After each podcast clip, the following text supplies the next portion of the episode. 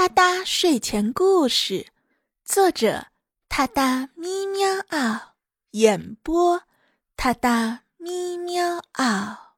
睡前伴你第九十三天，我哒哒故事现编，破茧成蝶。你最最可爱的小猫猫给你讲故事啦！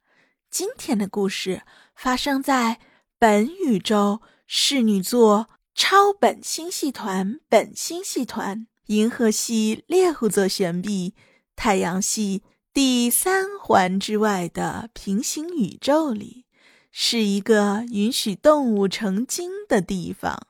很久很久以前，有一只从小就喜欢吃草莓的奶牛猫，名叫点点，一直以来都生活在童话岛里。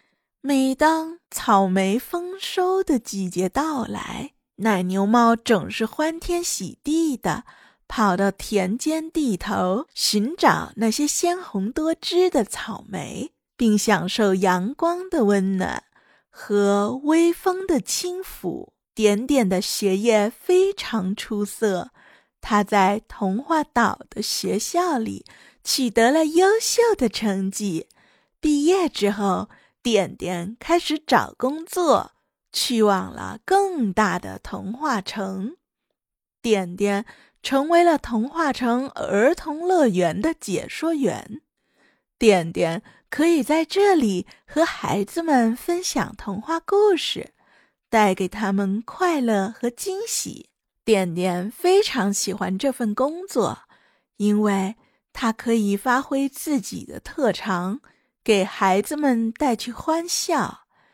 一年过去了，点点毕业后的第一个春节到来了。他开始思考自己今年应该收红包还是发红包。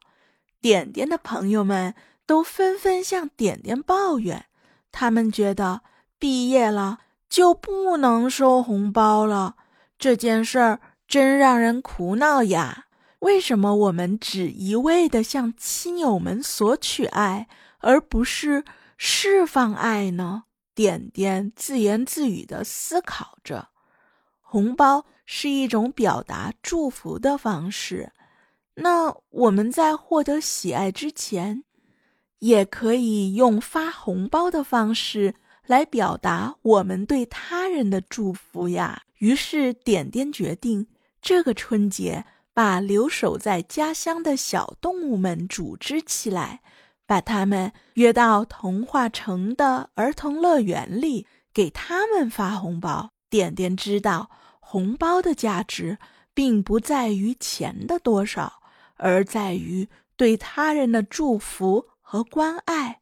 于是，点点做了一些特别的红包，里面装满了他亲手编织的小玩具。每个红包都代表着点点对那些孤孤单单的留守的小动物们的祝福和关爱。春节来了，点点站在儿童乐园的门口，一边喜滋滋地发放着红包，一边和眼神中流露出感激和欣慰的小动物们分享着自己的成长故事。小动物们看到点点用心制作的红包，开心的笑了起来。这个冬天多了一丝温暖，因为这些红包包含着点点对他人的关心与祝福。所以，通过点点的榜样，童话城的动物们发现，合理利用红包的力量，可以给人们带来更多的快乐和温暖。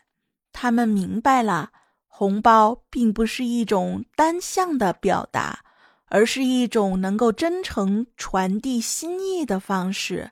他们开始更加注重发红包的方式，用自己的心意去打动别人。点点欣喜地看着童话城的变化，他们觉得这个春节，童话城变得更加温暖和美好了。这一刻。